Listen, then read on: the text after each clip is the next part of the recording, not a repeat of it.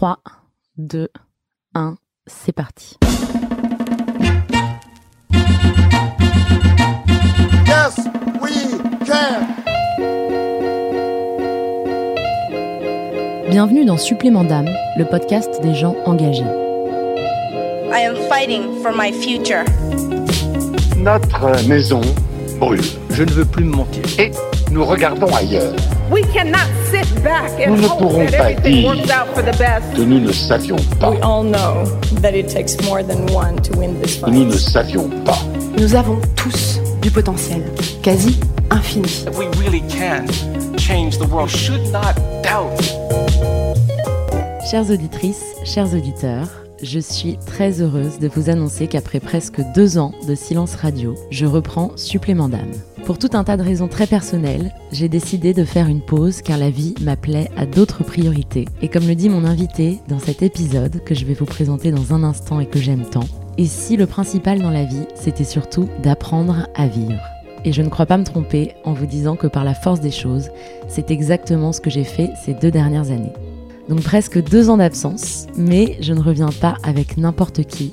Je reviens avec une femme d'un niveau de conscience rare, une femme qui fait tant de bien à ce monde par son travail et parce qu'elle rayonne. Cette femme, elle s'appelle Maïwa, elle a 45 ans, mais elle fait au bas mot 10 ans de moins, tant elle a su garder intacte cette petite fille intérieure. Alors je suis bien embêtée pour vous présenter Maï parce qu'elle a énormément de cordes à son arc et ça me semble toujours extrêmement limitant d'accoler des titres et des fonctions à des êtres bien plus riches que ça. Alors bien sûr je pourrais vous dire que Maï a un blog depuis 2011, qu'elle fait des documentaires et quels documentaires, qu'elle est en train d'écrire un livre. Mais franchement ce serait pas lui rendre grâce pour tout ce qu'elle offre à ce monde. Ce que j'ai envie de vous partager c'est surtout que Maï c'est un peu une artiste et une exploratrice de la vie. Et si je devais tenter de vous transmettre ce que j'ai pu ressentir à chaque échange qu'on a eu ensemble, j'aurais surtout envie de vous dire qu'à chaque fois, j'ai eu cette sensation de grandir à son contact et aussi cette sensation de mieux comprendre la vie et la complexité du genre humain.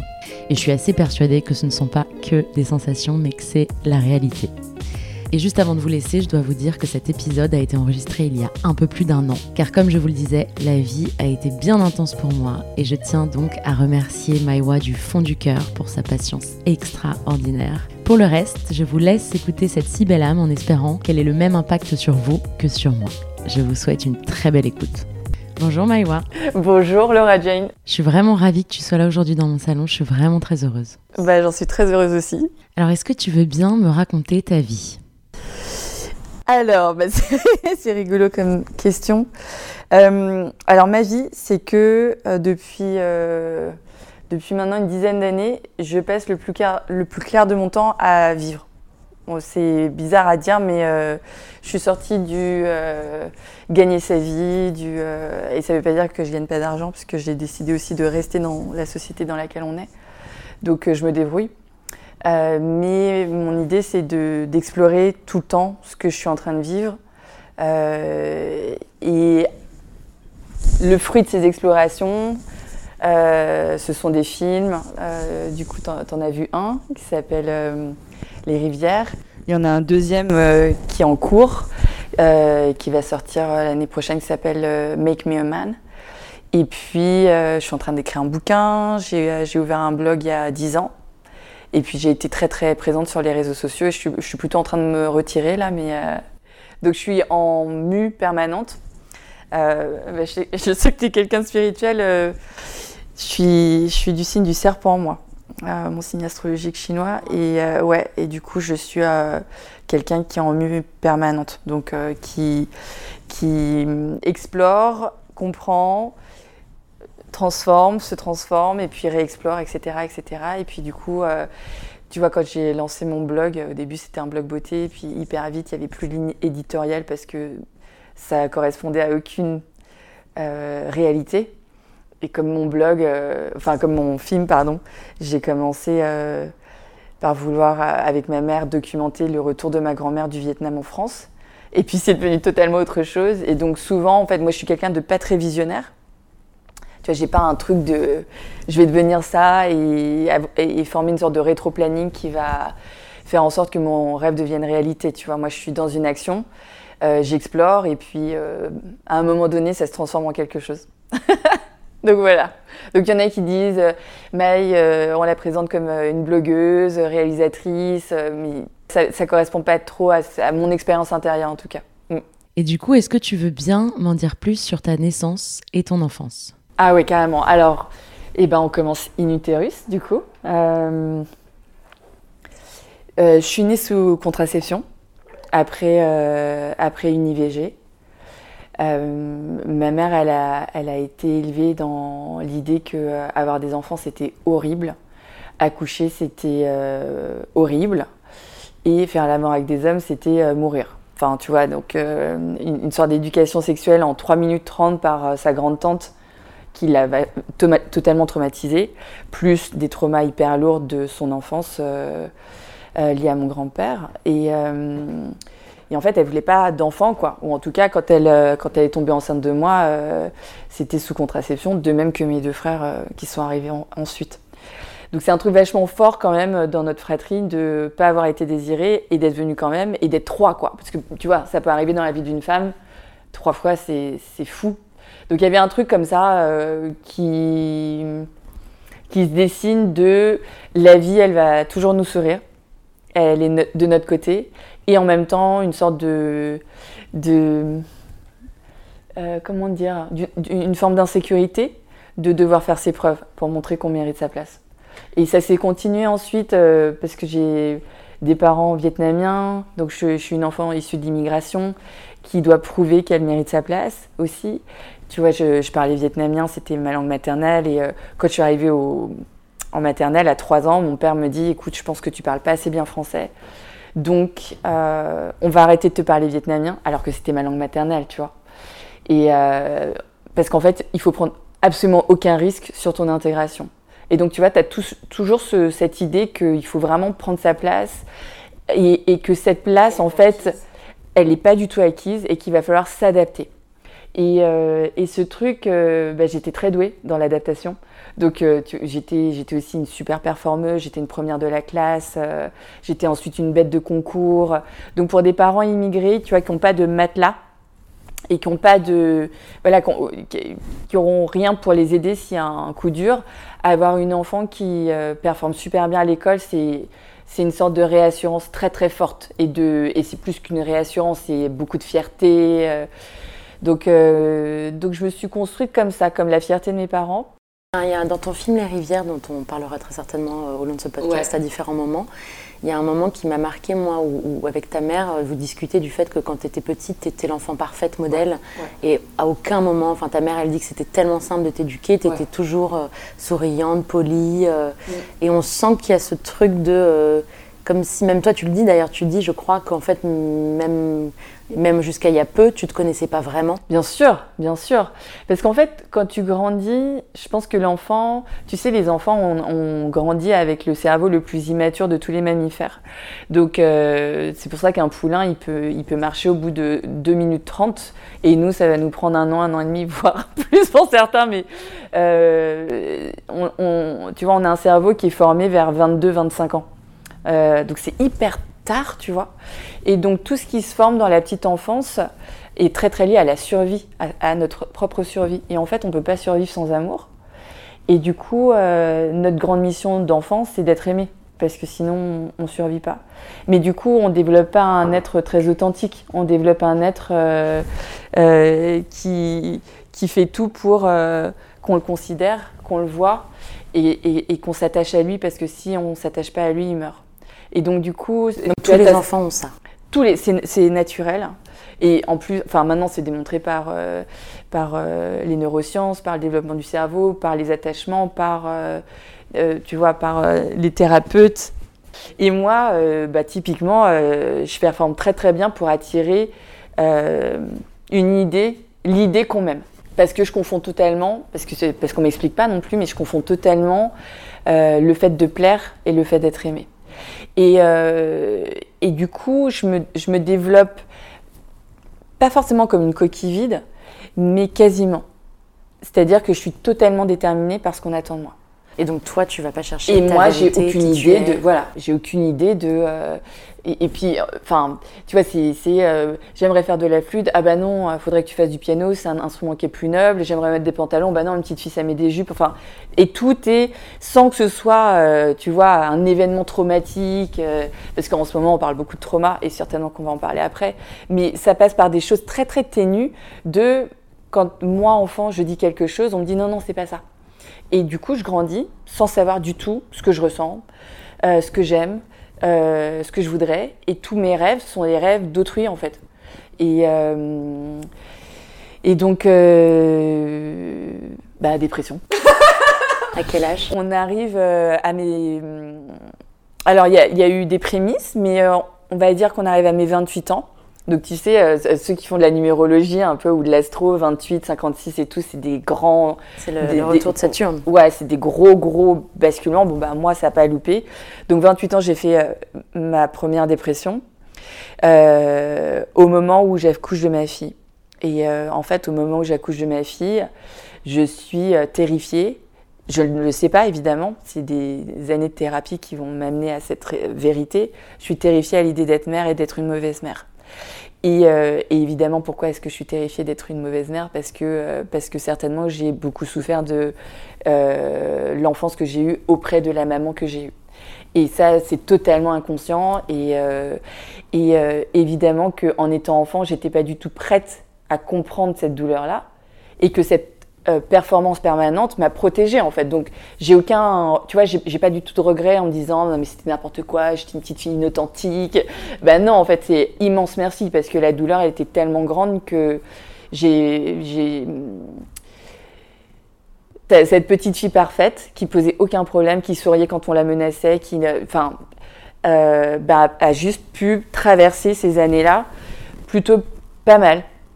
Et euh, bah, jusqu'au moment où il va falloir solder les comptes en fait. Et euh, ce moment, il arrive nécessairement dans une vie qui, pas qui vaut la peine d'être vécue, mais une vie qui, tout d'un coup se dirige, se dirige vers plus de sincérité. Et moi, ça s'est passé à 28 ans. Euh, donc euh, ça a commencé avec une, une engueulade avec mes meilleurs amis. Et, euh, et cette engueulade, en fait, c'était tout d'un coup, euh, tu vois, une fente dans, mon monde de perfection, dans les narratifs que je m'étais faites, euh, où, je, venais de me marier avec un super mec, je venais d'avoir une, fille magnifique, euh, j'avais une, gro- une grossesse euh, resplendissante, rayonnante. Et puis voilà, la, la- la petite a deux mois et demi, j'ai une engueulade avec mes amis. Et en fait, tout s'écroule. Alors que, enfin, normalement, à 28 ans, tu sais, t'engue- enfin, tu as développé une capacité à t'engueuler avec tes amis normalement, tu vois. Et moi, en fait, j'avais aucune capacité à accueillir une imperfection, à accueillir un moment où on dit non mais attends, tu nous saoules là. Moi, tu vois, ça me, ça me bouleverse tellement que, que ça me fait pleurer pendant des mois. Et j'ai une fille qui a deux mois et demi. Et, euh, et, et en fait, au bout de quelques mois, ma mère me dit peut-être que tu fais une dépression. Et euh, le mot est posé, et du coup, je vais voir un thérapeute. Et donc, va commencer un cheminement euh, en thérapie classique, et puis après, euh, voilà. Que on- tu- tu ne termineras jamais, finalement. J'ai tout essayé. Euh, C'est une quête plus qu'un. Exactement. thérapie, en fait. En fait, à ce moment-là, c'est une thérapie parce que souvent, les gens qui. D'ailleurs, je suis avec un thérapeute aujourd'hui et il me dit souvent, les gens qui euh, ouvrent la porte de mon cabinet pour la première fois commencent la thérapie en disant J'ai un problème, il va falloir euh, me, me réparer. Ben, donc, euh, je viens, je viens pour vous me répariez. Ils passent une première euh, séance et à la fin, ils disent Bon, ça va prendre combien de séances? Et en fait, c'est pas du tout ça. c'est que c'est jamais fini, c'est juste un. C'est juste un une nouvelle manière de vivre. Voilà, c'est une nouvelle manière de vivre euh, où tu examines ce que tu as fait, ce que tu as ressenti, tu les poses, tu les déposes et puis t'explores et puis voilà, tu ouvres une porte et puis une autre et puis une autre et puis ça n'est jamais fini quoi.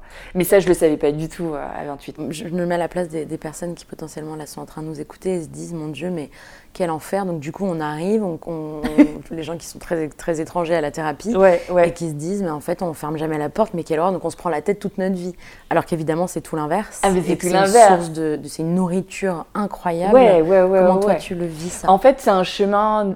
Alors, il y en a qui disent que c'est un chemin de joie. Alors, je dirais pas ça, moi. Je trouve que. Alors, peut-être parce que je suis de nature joyeuse, donc euh, je te disais, euh, moi, j'ai. C'est peut-être le, nom de mon livre, je suis née en riant, moi. Donc, euh, je riais tout le temps. euh, j'ai toujours été très, très joyeuse, donc j'ai un- une sorte de connexion à ma joie qui est très, très forte. Euh, mais en fait, faire une thérapie, c'est permettre de mettre des, mots sur des expériences qu'on comprend pas. Et quand on a mis un mot sur une expérience, bah, c'est de la magie blanche en fait. C'est que tout d'un coup, ton expérience, l'aspect névrotique de ton expérience se dissout et tu retires le cadeau qu'il y avait à retirer à ce moment-là, qui parfois est une peine aussi, qui parfois est une joie, mais parfois est une peine. Et t'apprends en fait, alors c'est bizarre de le dire, mais t'apprends à souffrir. Euh, non pas à dans l'automutilation, dans la culpabilité, dans la dépression justement, mais tu apprends à traverser ces moments.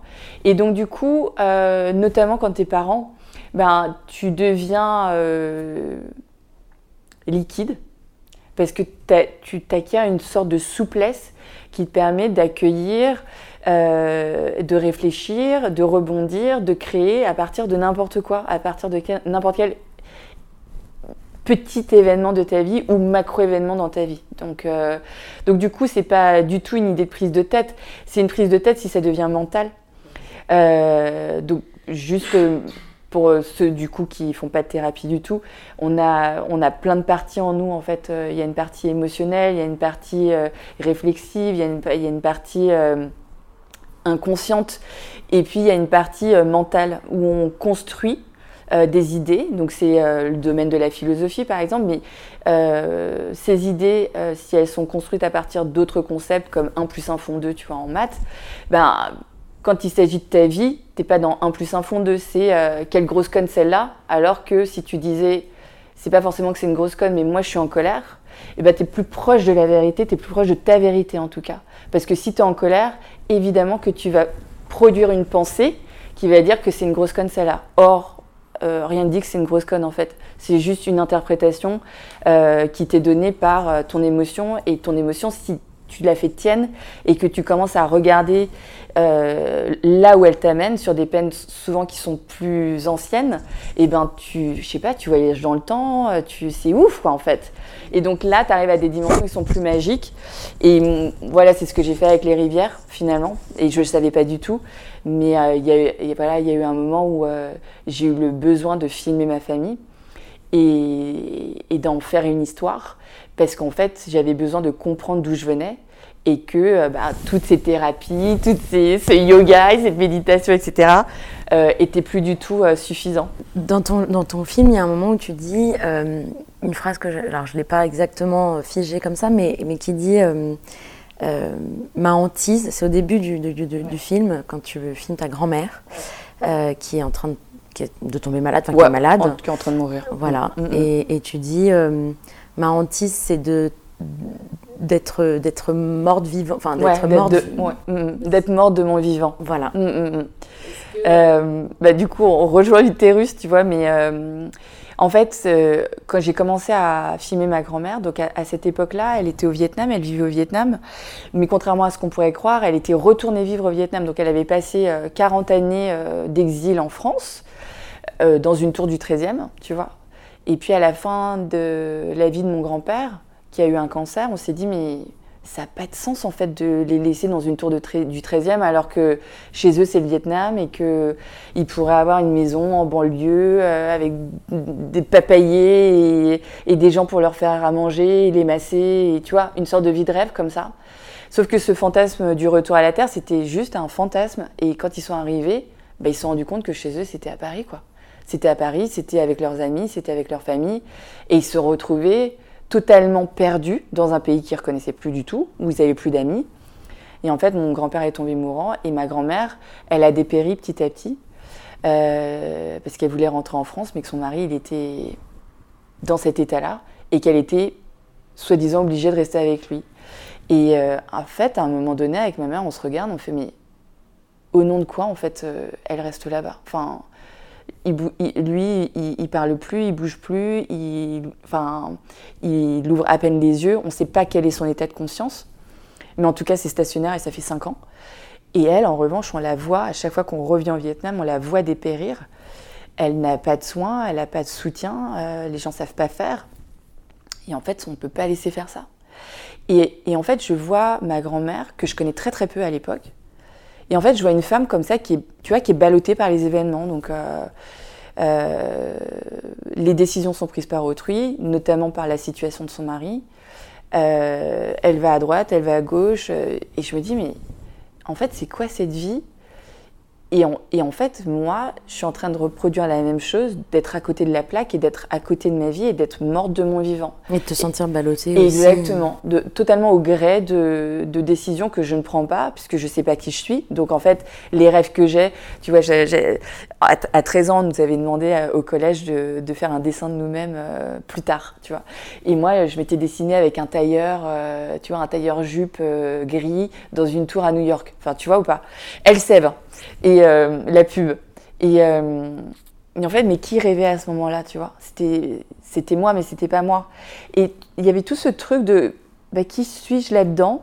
Et ah, en tout cas, quand je vois ma grand-mère, je vois très bien qu'on peut passer une vie à pas vivre sa vie ou à faire comme on peut, mais à pas être au centre du truc. Et ça, c'était vraiment une grande leçon qu'elle m'a donnée à ce moment-là. Et, euh, et le deuxième temps de la leçon, c'est que bah, on décide de la ramener. Et moi, je suis persuadée d'accompagner une personne en fin de vie parce que je peux peux pas me résoudre à la laisser comme ça crever toute seule, tu vois, littéralement à l'au- à l'autre bout de la terre. On la ramène à Paris et, euh, et en fait, euh, auprès de ma mère qui est médecin et qui aussi, tu vois, la soigne, la nourrit, etc. ben, en fait, en deux mois, elle se remet à marcher, elle se remet à parler. euh, elle va danser jusqu'à 2 heures du matin. Et tu vois, en fait, on, assiste un miracle. Enfin, ce que tu verrais dans un film de fiction où tu dirais, mais c'est un peu too much en fait, votre scénario. Et nous, on l'a vécu dans notre chair, tu vois. Et en fait, ma grand-mère à ce moment-là, mais vraiment sans un mot en fait, parce que euh, elle nous dit des choses qui sont très simples. Tu vois, elle n'est pas du tout philosophique, elle n'est pas intellectuelle, mais elle nous dit un truc, elle nous dit je revive. Et ça, et ça m'a tué en fait ce truc de dire je revive à 91 ans. Et c'est comme si euh, on lui avait donné une occasion et elle l'avait prise quoi, tu vois, mais à pleines dents. Et, euh, et elle tombe amoureuse. et Enfin, Il n'y a, pas d'âge en fait. Et en fait, il n'y a pas d'âge pour vivre, mais il n'y a pas d'âge pour être mort de son vivant. Et il y a plein de gens qui, à 20 ans, sont déjà morts de leur vivant. Mais, mais ils ont une autre chance et une autre chance jusqu'au dernier souffle. Et, et encore après le dernier souffle, on ne sait même pas ce qui se passe, mais peut-être qu'il se passe des choses. En tout cas, je me suis dit, mais bah ouais, en fait, il faut que je vive maintenant, tout de suite. Je sais pas de quoi il fait demain, et mais ça se fait maintenant. Et, euh, et le truc, c'est que ma grand-mère, en revenant à la vie, bah, va revenir aussi à toutes ses névroses, à tout son sale caractère, À toute son histoire à toute son histoire. Et du coup, tout ce qui était. euh, c'est marrant, il y a une journaliste qui m'a interviewée qui m'a dit Vous connaissez le phénomène de la débâcle? Euh, Je suis, bah, enfin, ce qu'on connaît, tu vois, d'une débâcle. Elle me dit bah, En fait, c'est un phénomène naturel. Ce sont des eaux dans les rivières qui, euh, qui gèlent pendant l'hiver, donc en Sibérie ou au Canada. Et en fait, au printemps, en quelques heures, tout va se fissurer et ça va faire un bruit pas possible et la, la rivière va reprendre son cours. Et votre film, c'est ça en fait, c'est une sorte de débâcle. Et je me disais, c'était exactement ça, c'est que quand on, se, vit en famille et puis qu'après qu'on se sépare, euh, parce que euh, voilà, on est en, âge de quitter le bercail, en fait, il y a plein de névroses qui sont gelées. Euh, et en fait, quand ma grand-mère revient vivre avec sa fille, bah, tout va se liquéfier. Et donc tout, tout, tout ce qui avait été arrêté dans le temps, figé, et ben ça va se reliquéfier et toutes nos névroses vont se remettre en branle. On va partir en vacances ensemble, donc les quatre générations vont être réunies, ma grand-mère, ma mère, moi et ma fille. Et tout va se remettre, tu vois, avec des jeux de miroirs et de, De schéma. voilà, de, de schémas. En fait, notre constellation familiale, elle va se, re, se réincarner ou s'incarner. Et comme je filme tout ça, tu vois, c'est pas comme si j'avais écrit. Et ben, je vais remonter avec ces, je vais revenir sur une table de montage et voir ces informations. Elle est positionnée comme si, elle est, elle est habillée comme ça, elle parle en vietnamien, là elle lui répond en français, là elle crie, là elle est calme et, et je Tu as vais vu le voir scénario se jouer sous tes yeux. exactement. Enfin, le scénario que- de, de les systémiques familiales. Exactement. C'est-à-dire que sur le moment, bah, tu es dans le bouillon. tu essaies juste de, déjà, tu essaies de tenir. Parce que si par exemple, tu es euh, dans une scène d'engueulade où tu vois, où ça hurle dans tous les sens et, euh, et, et, et tu sens que ça va soulever les, gros dossiers, tu vois, et, tu sens que ça va être terrible. Euh, donc tu essaies de, juste de tenir ton bout, de rester là. Tu essaies aussi de tenir ta caméra. Franchement, je sais même pas comment je tiens ma caméra parce que je pourrais plus jamais refaire ça. Je pense pas que tu vois que il y a un truc comme ça un peu bon bah, un, peu magique. euh, je l'avais la caméra, donc euh, j'ai filmé tout ça. Mais si j'avais été dans ma subjectivité pure, que j'avais pris des notes, euh, ben, je, tu vois, je serais restée dans le feu de cette émotion-là. Mais en fait, le feu de cette émotion-là, c'est une toute petite partie de la réalité de tout ce qui se passe. Et quand je reviens avec des images qui sont objectivées, euh, même d'un point de vue subjectif, puisque c'est caméra à l'épaule tout le long du film, ben, en fait, je collecte des informations euh, qui n'ont rien à voir avec mon narratif.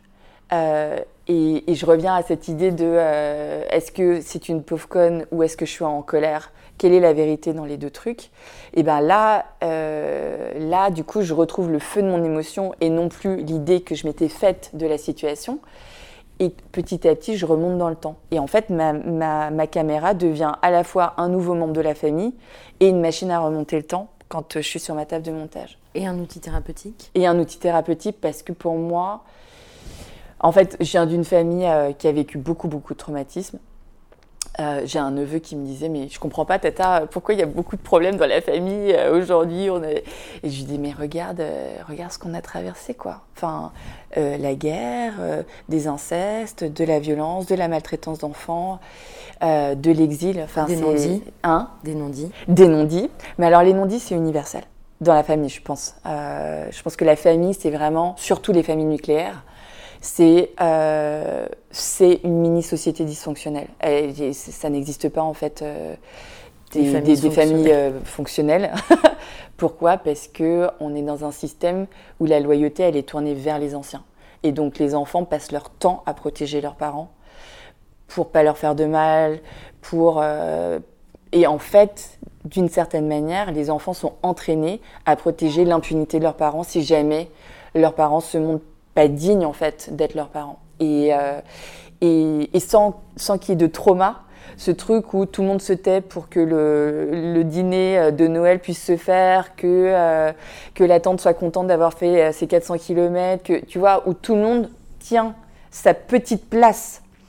Et tu vois, ça revient à notre, notre discussion du début, c'est que ce truc d'attachement, où, tout le monde essaie de faire en sorte que ça se passe bien, bah, ça ne développe pas des relations épanouies, authentiques, et ça développe pas de sincérité. Et du coup, bah, l'enfant, tous les enfants se construisent avec, euh, tu vois, ce- cette construction et cet ego, parce qu'ils peuvent pas faire autrement, en fait. Et, euh, et du coup, je sais plus ce que je voulais dire. Je, peux- je enchaîner, je peux enchaîner, t'inquiète. tu vas retrouver, je suis sûre. Euh, ton film, donc c'est un, un film sur le transgénérationnel, sur Ouais. le systémique familial. Euh, moi, j'ai découvert euh, le transgénérationnel il y, a, il y a six ans à peu près, Mm. et je me dis vraiment tout le temps, tout le temps, tout le temps, que si tout le monde faisait un travail transgénérationnel de systémique familial, ce monde n'aurait plus de problème. Bah évidemment, évidemment. Pourquoi est-ce qu'on n'en parle pas partout, tout le temps? Mais parce que, alors, alors, Et est-ce que tu veux bien expliquer aux gens qui nous Bien écoutent sûr. ce que c'est que la systémique et, Ouais, et- ouais, et- ouais, ouais, et ouais, le transgénérationnel alors en fait, euh, je vais l'expliquer par deux biais. Euh, le premier, c'est le transgénérationnel. Moi, je l'ai découvert, euh, bah, en fait, grâce à un scénariste que je voulais faire travailler sur les rivières et qui voit un premier bout à bout, tu vois, qui faisait euh, deux heures et demie à l'époque et qui me dit non mais Maï, euh, je vais pas bosser sur ton projet. en fait, c'est pas possible. Je suis scénariste, j'écris un scénario et après les gens euh, le jouent, font des décors, etc. C'est une chambre en bordel ton truc. Par contre, par contre, ce que j'ai vu, je peux pas le scénariser. Donc il faut que tu ailles à fond dans ton truc documentaire et totalement foutraque parce que euh, là-dedans, il y a une beauté qui est vraiment documentaire euh, qu'on peut pas faire en fiction. Donc euh, vas-y à fond, sois, plus simple, etc. Et il m'a dit, je pense qu'il est temps quand même que tu te renseignes sur tout ce qui est transgénérationnel. J'ai des bouquins et donc il me donne deux bouquins. Le premier, c'est ce- Ancelin. qui a inventé tout ce qui est psychogénéalogie. Et le deuxième, c'est Robert Neuberger, Les familles qui ont la tête à l'envers, et qui m'a éclairé d'une manière. Inoubliable en fait, Mm. Euh, et qui explique que alors tous ces hum, types de thérapies ont été créés pour des enfants survivants de la Shoah, à qui entre guillemets il ne serait rien arrivé, mais évidemment qui portaient tous les stigmates du traumatisme, et on n'arrivait pas à comprendre pourquoi, puisque t'as t'as pas vécu les camps, euh, pourquoi est-ce que tu serais traumatisé? Et, et- et ton parent a eu la chance de survivre, donc euh, la chance est de votre côté. Quoi. Donc ça, c'était euh, l'œil sociétal. Et puis en fait, on voyait que dans leur intime, ils étaient totalement traumatisés une, deux, trois, quatre, six générations plus tard. Et on se demandait pourquoi.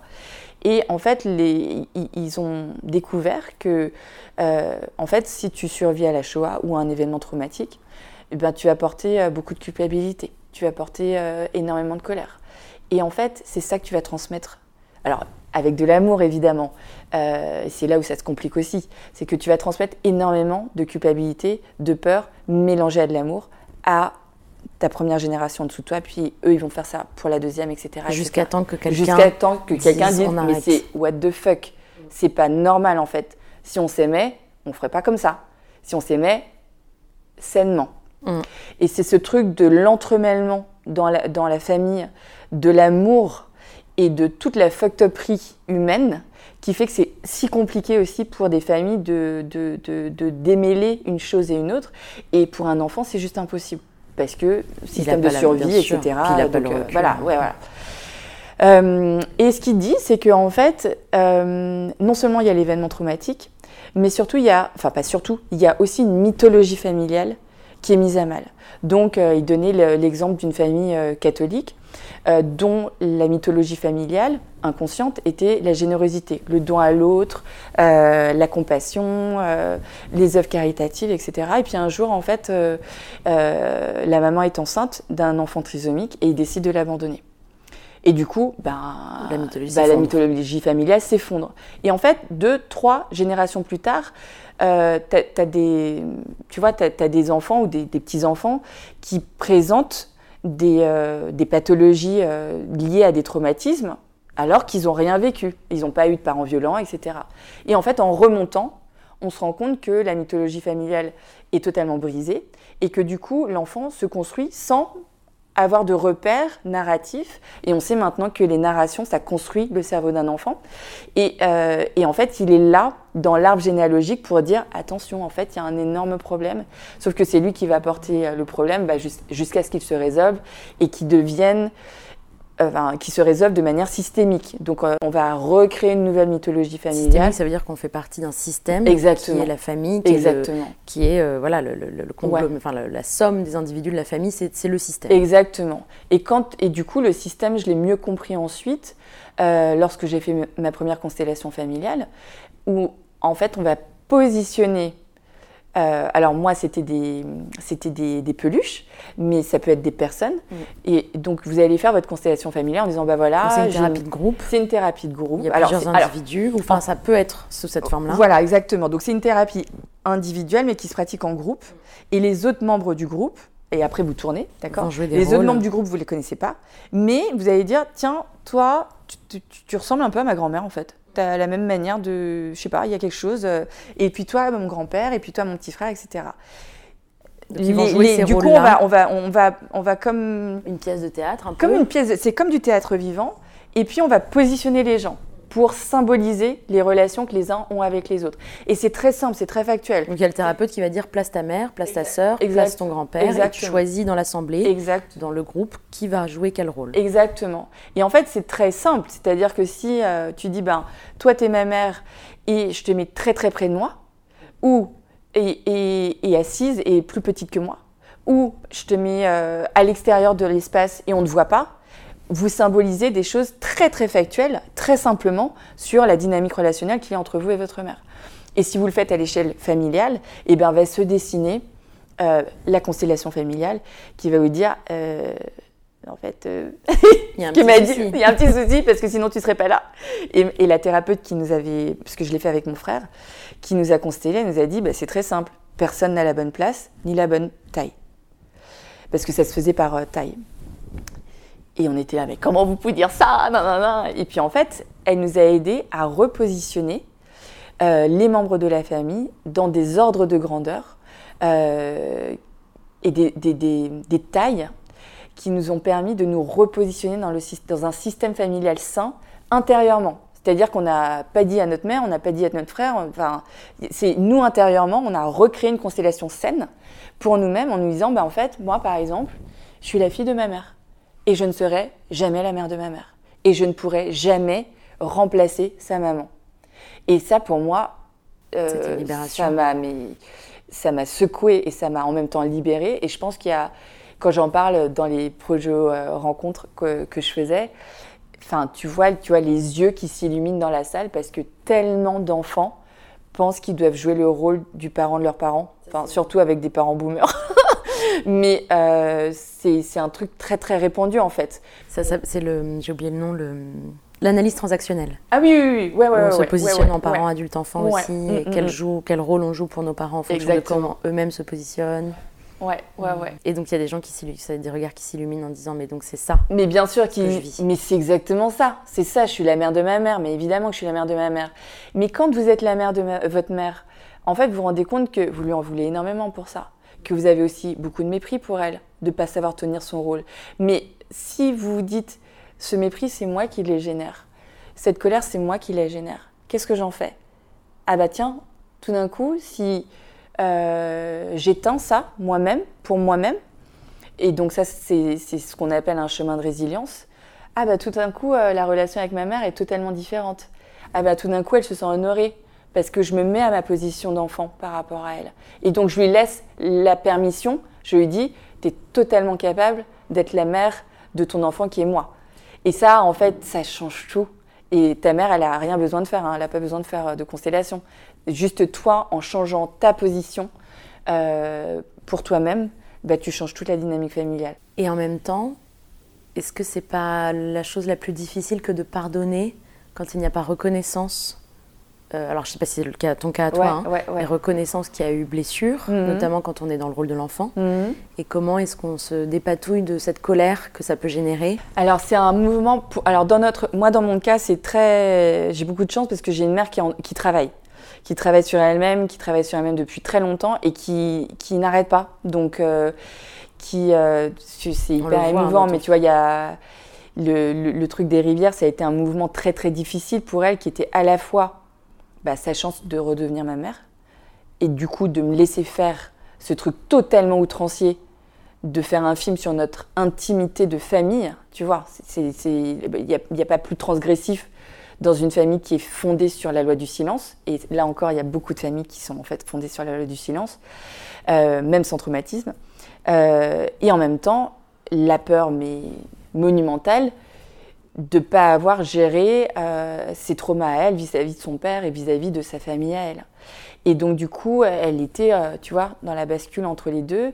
Et, et je trouve hyper beau que euh, qu'e- qu'elle accepte euh, ça, euh, quoi qu'il en coûte, qu'elle vienne ensuite, tu vois, nous présenter des excuses, qu'elle vienne ensuite en projection devant le public. Tu vois, tu as 120 personnes qui te posent des questions. Enfin, elle a 70 ans, quoi. Elle a pas, tu vois, elle a- elle- et je trouve ça incroyablement inspirant. Et cette inspiration-là, elle n'était possible que parce que j'avais fait mon travail de bah, d'arrêter de la mépriser, d'arrêter d'être aussi arrogante, d'arrêter. Et du coup, c'est ce double mouvement euh, de même si elle n'avait pas reconnu ma peine, ça n'aurait rien changé pour moi. Moi, j'ai la cerise sur le gâteau qui est que, bah, en plus, elle, dit OK, quoi. Elle dit OK pour, euh, pour euh, s'embarquer avec moi parce que ça l'intéresse qui est sa fille. Ça l'intéresse elle-même de guérir. Donc, euh, donc euh, ça a été bien sûr simplifié. Mais je sais que pendant le, le truc de. Le, processus, c'était tellement douloureux entre nous deux et on, s'est mis tellement engueulés. Et on il y a eu tellement de claquages de porte et tellement de mois de silence. Tu vois, en cumulé, je ne sais pas combien de cumulés de mois de silence il y a eu, mais c'était énorme. De, de je te parlerai plus jamais de ma vie. Donc je les ai eus les temps de, ben non, en fait, euh, t'as pas du tout souffert par rapport à ce que moi j'ai souffert, et il est hors de question que nanana, et je les ai eus ces passages. Et en fait, il y avait des moments où en fait je me disais, eh ben ça change rien. Ça change absolument rien. Je t'aime, euh, je vais travailler sur ma colère, je vais travailler sur le mépris que j'éprouve, je vais travailler sur euh, cette arrogance phénoménale qui fait que j'ai toujours l'impression d'avoir raison. et que j'ai toujours l'impression que tu es une grosse conne. C'est ça mon travail en fait. Et quand ce truc a été euh, terminé, qu'elle me dise euh, oui ou merde, c'était exactement la même chose. Et, tu vois, dans la famille, il y a, des gens qui ont voulu m'intenter des procès. euh, Enfin, tu vois, c'est allé très très loin.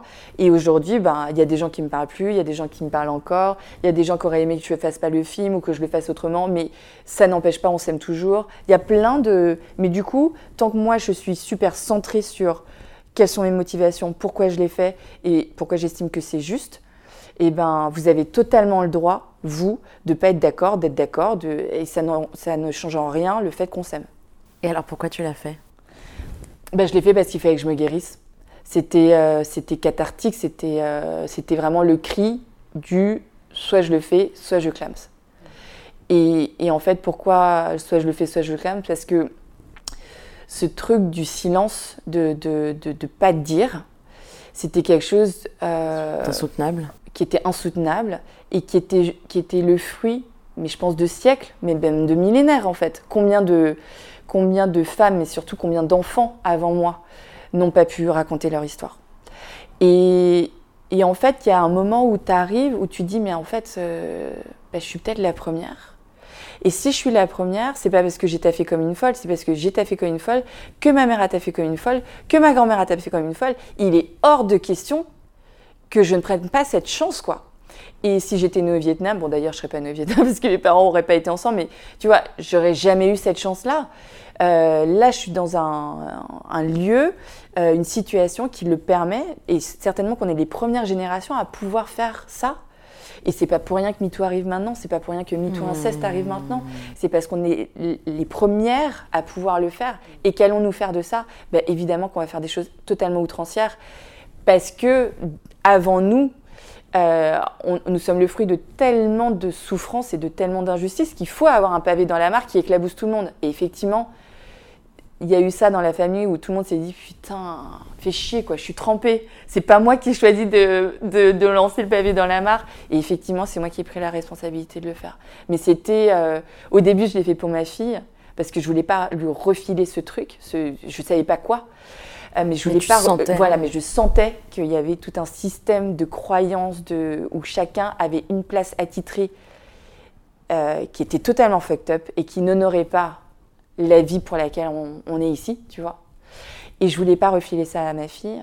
Et puis en cheminant, bah, je me suis rendu compte que j'avais un fils aussi et que je voulais pas non plus. Tu l'as dit dans le film. Ouais, ouais, ouais. Et Que, et tu vois, qui me dit, mais c'est pareil pour les garçons. Et ce mot, je me dis, mais l'oracle, tu vois, moi je suis totalement dans mes trucs de bonne femme et tout, mais en fait, c'est pas un truc de femme-homme, c'est un truc de enfant-adulte. Et la dichotomie, c'est plus du tout la même. Et. euh, et euh, voilà, je voulais voilà, euh, documenter le truc de ma grand-mère, après montrer que ma mère, à quel point ma mère était héroïque de réaccueillir sa grand-mère comme elle le faisait. Et puis, sa mère, ouais, sa- pardon, sa mère. Et puis, en fait, en fait, la vérité, c'est que je l'ai fait pour moi. Mais que c'était très, très dur pour moi, venant de cette lignée de femmes qui avaient peur de leurs hommes, de ces mères qui voulaient pas être mères, de ces femmes qui n'étaient pas dans le centre de leur vie, dire je.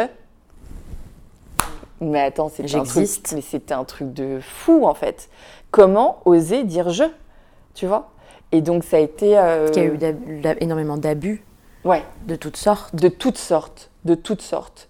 Euh, Et donc de, dénéga- de, de- de- comment on dit, d'abnégation de, soi-même. Je sais pas si c'est le bon mot, mais Alors, bah, en fait, de l'abnégation, ma mère, elle en a eu pour accepter ce projet, par exemple. Mais le, le, euh, notre problème n'était pas l'abnégation, c'était l'oubli de soi. L'oubli de soi et, et pas, pas dans le sens sacrificiel, peut-être qu'on peut mettre dans le truc judéo-chrétien, mais c'est vraiment d'être englouti par ses peurs.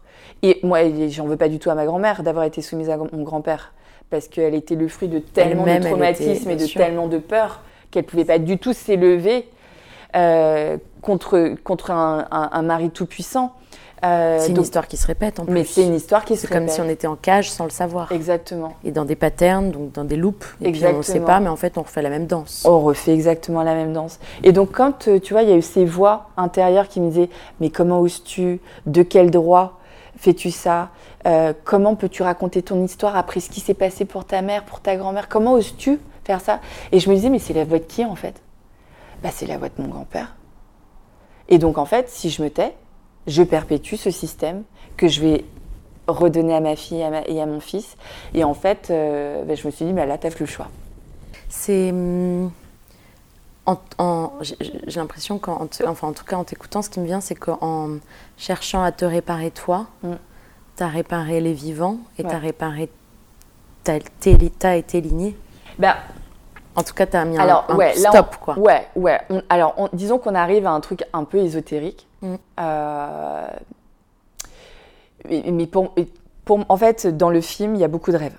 Et moi, je, voilà, on parlait de qui rêve, tu vois, au début de. Moi, les rêves que je faisais, c'était pas du tout euh, dans la nuit, en tout cas dans, mon inconscient, quand euh, il se révélait à moi dans mes rêves, ou dans des. des euh, expériences de conscience modifiées euh, sous ayahuasca. Ben voilà, il y avait, il y avait, tu vois, des, des, des rêves comme ça qui remontaient, qui étaient des rêves terribles, terrifiants, qui n'étaient pas du tout euh, la jupe en tailleur, euh, enfin, le, le tailleur euh, dans, dans un building de New York, tu vois, on était totalement... mais mais j'ai écouté ces, ces rêves, et les rêves... j'ai eu beaucoup de rêves avec, avec ma grand-mère qui me donnait ses dents, avec mon grand-père. Tu vois, j'ai rêvé de lui la nuit de sa mort. Et, euh, et en fait, il, il s'est envolé, les bras ouverts. Donc, il y a un truc aussi euh, que tu as dans les films de Miyazaki. Euh, je sais pas si tu connais ou euh, si les, auditeurs connaissent, mais c'est un monde très très onirique, mais qui fait état d'une d'une réalité de la psyché qui est tellement fine et tellement puissante.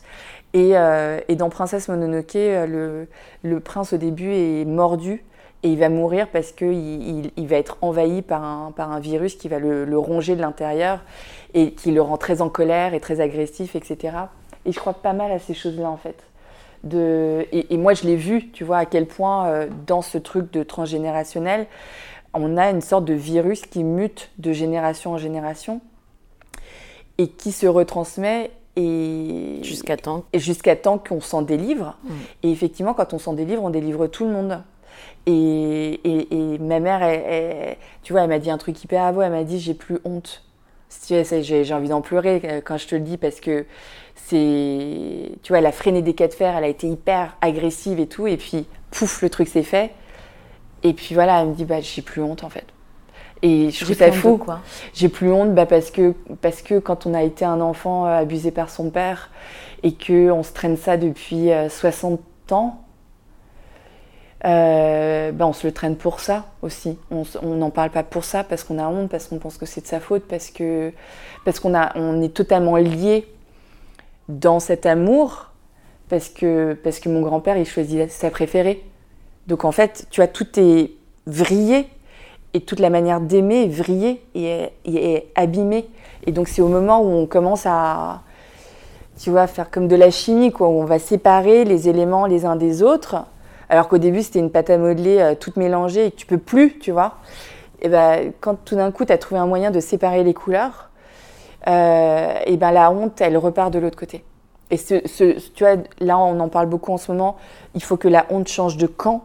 C'est, mais c'est, enfin, j'en ai des frissons en le disant, c'est tellement important parce que quand il y a des actes traumatiques aussi forts, il y a un mélange en fait. Euh, il, y a un- il y a comme un échange d'identité. euh, les, voilà, les personnes euh, sont dissociées d'elles-mêmes, elles se voient à l'extérieur de leur corps, à l'extérieur de la scène, en train de la regarder. Elles se comportent comme l'agresseur, elles rigolent en même temps que lui. Elles sont totalement dépossédées et, euh, et elles, elles recueillent la honte de, de l'agresseur. Et euh, C'est c'est un mécanisme de survie. hein. c'est un mécanisme de survie qui permet en fait au cerveau d'envoyer. euh, alors je sais plus, c'est pas de la dopamine, mais euh, enfin qui, qui permet d'envoyer un stabilisateur qui, qui réduit euh, l'adrénaline. Parce qu'en fait, tu as tellement peur à ce moment-là que l'adrénaline peut, peut, peut littéralement te tuer. Donc du coup, le cerveau est obligé d'envoyer un truc qui va le Qui compense. voilà, qui va compenser et apaiser la peur. Sauf que l'événement traumatique est toujours en train de se passer, et c'est là que tu développes une mémoire traumatique qui va s'exprimer à travers des événements euh, très très euh, fugaces, très très euh, qui, qui ont rien de traumatique dans une vie normale, mais qui, qui vont déchaîner dans notre vie tout un tas de, de violences et de, de hurlements et qui n'ont aucune logique, mais parce qu'en fait, ils sont liés à cette mémoire traumatique. Et, et du coup, en rêvant de mon grand-père, les bras déliés comme ça et, et souriant, je pense que un jour, tu vois, je vais le retrouver et je pense qu'il sera hyper fier de moi. Et je pense qu'il.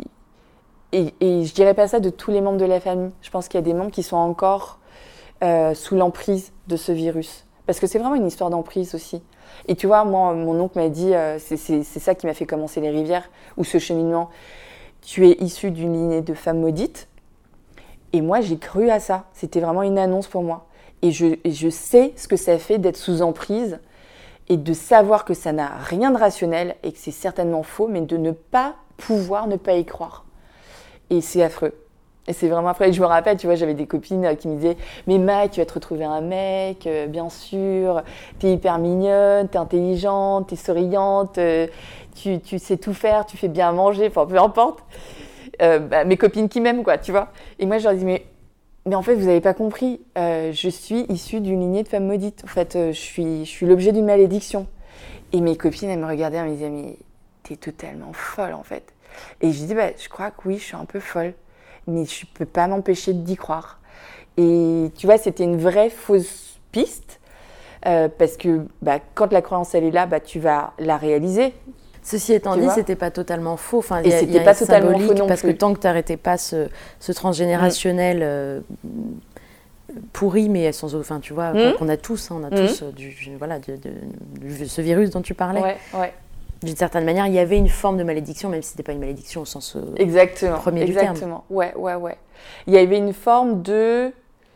En fait, le, le truc, c'est que tu as, un héritage. Mm. D'accord? Sauf que l'héritage, et c'est la même chose quand les gens meurent en vrai, tu vois, personne n'a lu avant le testament. Et tu te reçois en héritage un truc dont, ou tu le reçois pas d'ailleurs, un truc pour lequel tu n'es pas du tout préparé. Et bien là, c'est pareil, sauf que c'est en forme inconsciente, non écrite et tout. Donc tu sais pas ce dont tu hérites, Mais tu hérites. mais tu hérites, quoi qu'il arrive, et ça c'est factuel.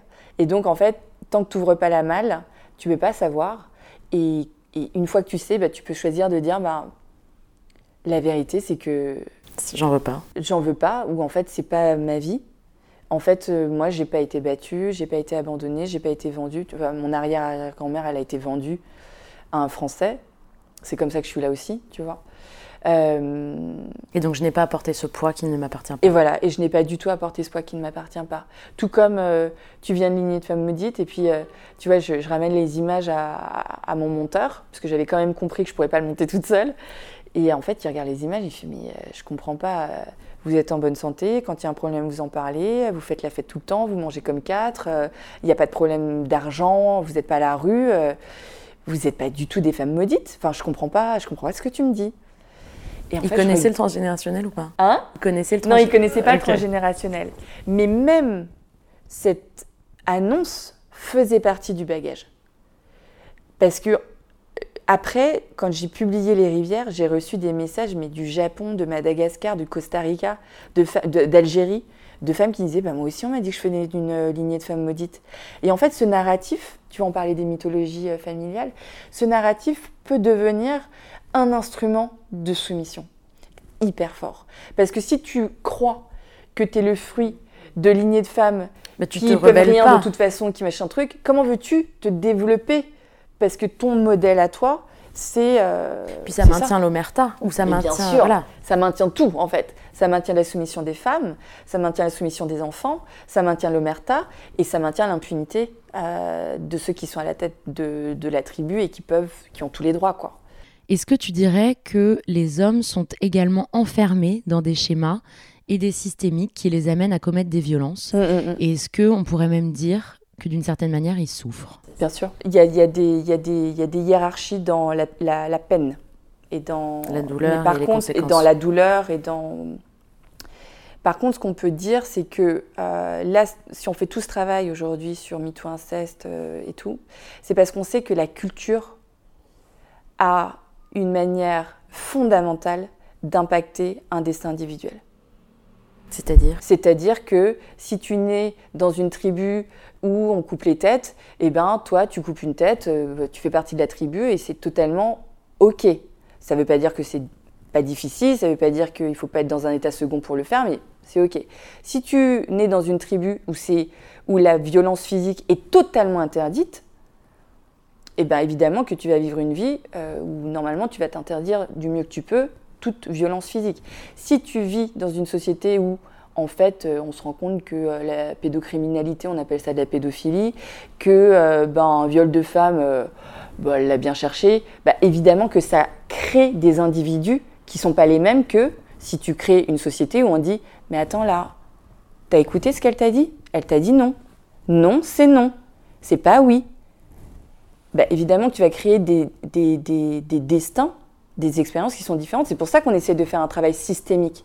C'est parce qu'on sait que les systèmes impactent les comportements individuels. Sauf que un système qui veut se maintenir ne va pas dire que les fautes reviennent au système. Elle va dire que la faute revient à l'individu. Mais quand tu vois les gens qui sont en prison ou euh, qui créent encore plus de délinquance, encore plus de gens qui vont à Daesh, encore plus de... En fait, à aucun moment, enfin, c'est en train d'arriver sur certains mouvements, à aucun moment on se dit, mais quand est-ce que la société a failli tous ces individus? Une personne qui... Qui est un autre système, la société, finalement. Qui est un, autre, qui fait partie, bien sûr. voilà, mais c'est un système. Et euh, je, digresse, mais j'espère que, du coup, les auditeurs vont, vont comprendre mon propos qui se place dans une complexité. Donc on n'est pas sur un tweet de 140 caractères. Euh, j'ai écouté une, une, journaliste dont j'ai oublié le nom qui a écrit un bouquin qui s'appelle Les peuples racines et qui a, qui a, voyagé partout dans le monde pour interviewer des peuples racines. Donc des peuples qui, ont des, qui, qui vivent sur des traditions ancestrales qu'on n'arrive pas à dater et qui sont certainement très très anciennes. Et en fait, elle s'est rendue compte que tous ces peuples racines, où qu'ils vivent, au sud, au nord, euh, chaud, froid, euh, dans un continent ou un autre, vivent selon les six mêmes principes. Donc il n'y a euh, aucune dichotomie entre l'homme et la nature. tous les hommes viennent et les femmes pour une mission qu'ils doivent trouver de leur vivant. Alors je me souviens plus des six. Et il y en a un que je trouve très très beau qui est la raison d'être de la tribu, c'est la guérison de l'âme des individus. Et nous, en fait, la raison d'être d'un individu, c'est d'enrichir, surtout pécuniairement, la société. On est, tu vois, on est dans un paradigme totalement inversé. Donc, euh, si je reviens sur, en l'occurrence, mon grand-père ou euh, des hommes ancesteurs, euh, l'homme ancesteur, si on ne naît pas ancesteur, on n'a pas un gène qui fait qu'on est ancesteur. On a une expérience qui nous amène à devenir ancesteur et à se dire que c'est OK. Parce que tu peux avoir une expérience qui t'amène à, je sais pas, à avoir des rêves euh, que tu maîtrises pas.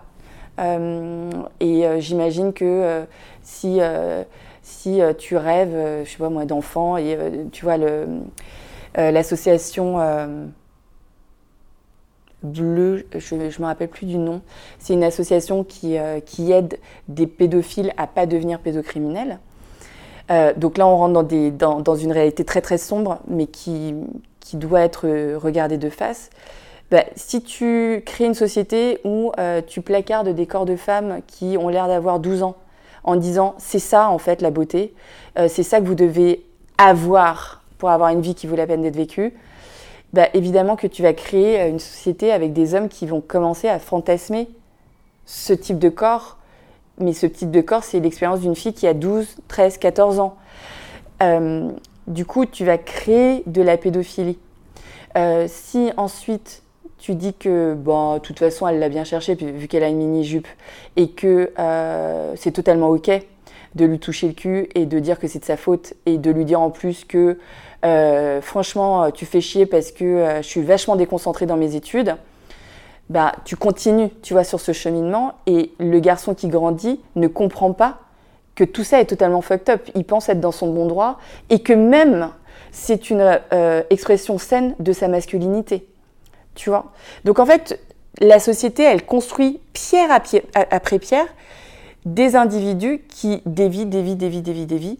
Et après, bah, t'es pas obligé que la totalité des hommes soit totalement déviants, il en suffit de quelques-uns.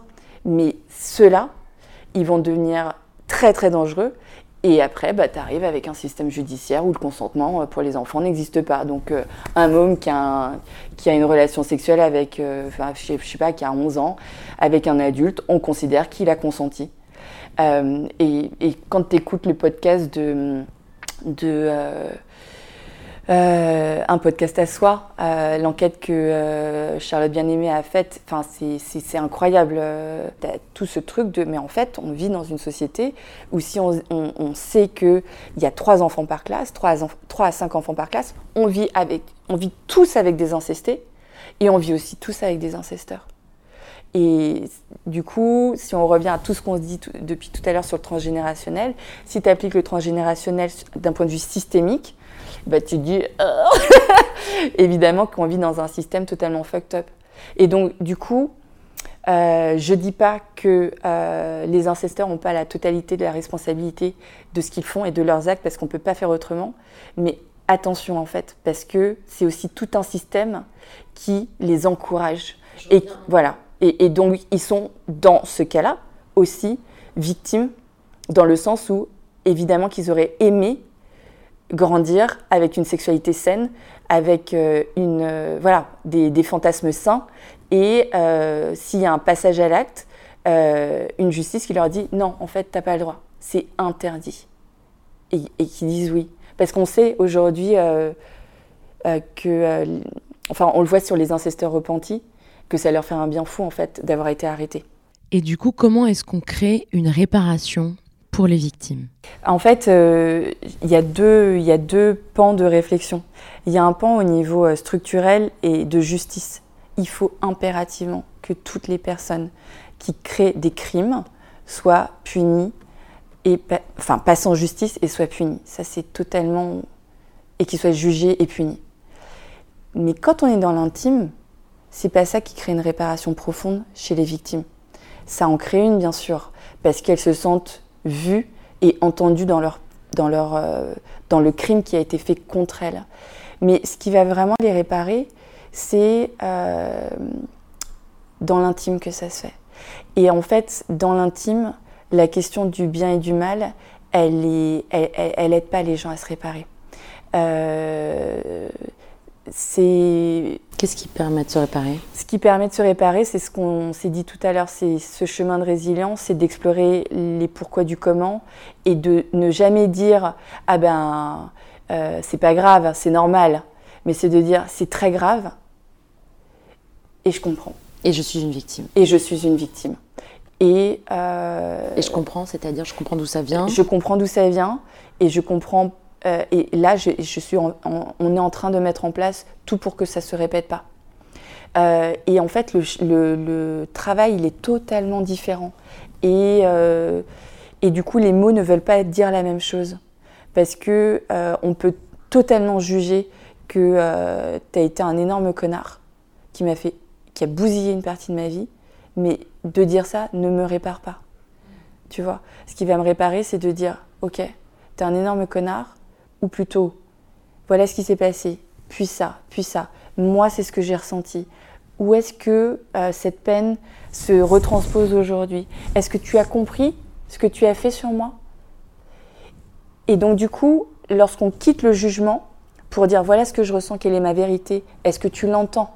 Est-ce que tu la prends en compte? Et tu vois, euh, je crois que c'est à Hawaï, ils avaient ce qu'ils appelaient des. Ah, il faudrait que je retrouve le nom, mais des, une sorte de justice réparatrice, où en fait on mettait toujours en vis-à-vis la victime et le bourreau. Et le but de la concertation, la médiation, c'était que le bourreau comprenne Le mal qu'il avait le fait. mal qu'il avait fait. Parce que lorsqu'il comprend le mal qu'il a fait, il est à lui à nouveau dans un chemin de compassion. Et quand il est dans un chemin de compassion, il est dans un chemin de réparation de lui et des autres. Et, euh, Et, ça, et il va pas reproduire. et il va pas reproduire. Parce que quand tu es en compassion et que tu, en face de toi, tu as un être humain, véritablement, tu peux pas lui faire du mal. C'est pas possible. Et il y a des gens, je pense aux psychopathes, qui Ouais. n'ont aucune compassion. Ouais. Donc il y a Eh quand même des il cas de faut- figure où Oui, bien impossible. sûr, bien sûr. Et il faut absolument les mettre en prison. Il faut absolument les mettre en prison. Il faut voir un film qui s'appelle The Work, euh, dans une prison californienne euh, à Folsom, pour des gens qui, font de la prison de longue durée. Donc ça veut dire pour des crimes très très graves. Et depuis 14 ans, enfin du coup euh, depuis presque 20 ans maintenant, parce que le film a un certain âge, ils ont des cercles de parole euh, hebdomadaires et tous les 6 mois ils font un work de 4 jours. Les portes de la prison sont ouvertes et ils accueillent des gens comme toi et moi, sauf que ce sont des hommes parce qu'il n'y a que des hommes. Et on va suivre trois personnes de l'extérieur qui vont suivre le work avec eux. Et en fait, les prisonniers qui ont commis des crimes horribles, Enfin, tu vois, au début, ils t'expliquent ce qu'ils ont fait. Ils ont éventré des gens euh, depuis la, gorge jusqu'à le bas de la cage thoracique, enfin des trucs horribles.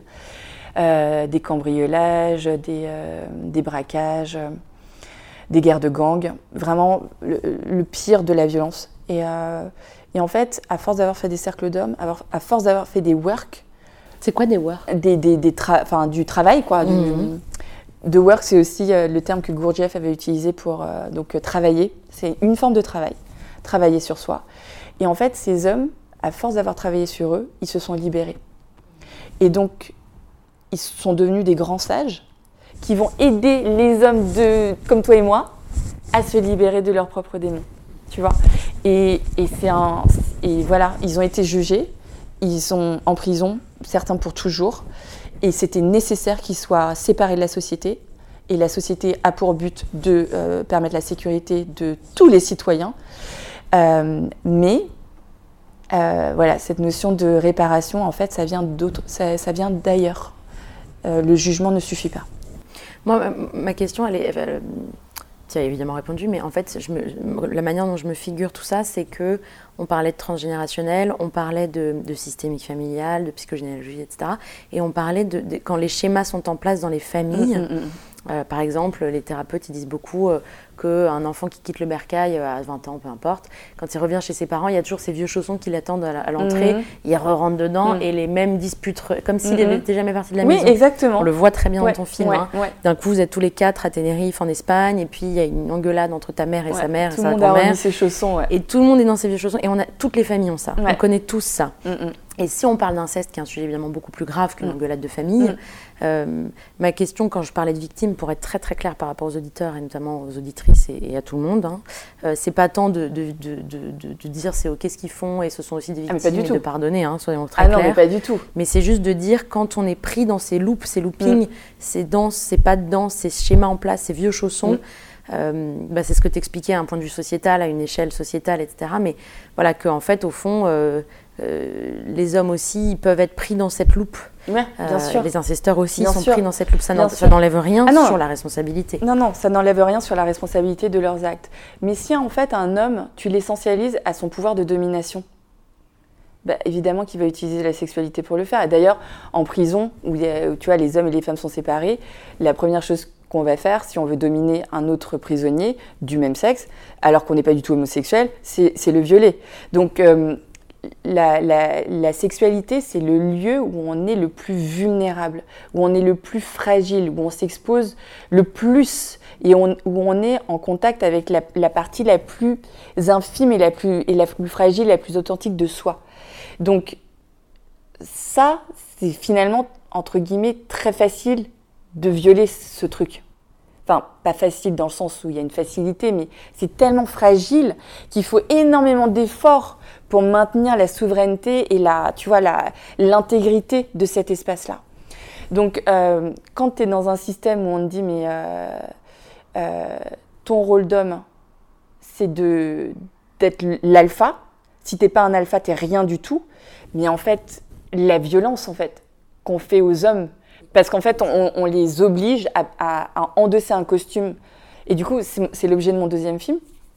Euh, parce qu'en fait, je me suis rendu compte quand même que, donc, dans notre famille, et pour le coup, euh, mon frère en a parlé maintenant, donc il a été aussi euh, abusé par mon grand-père.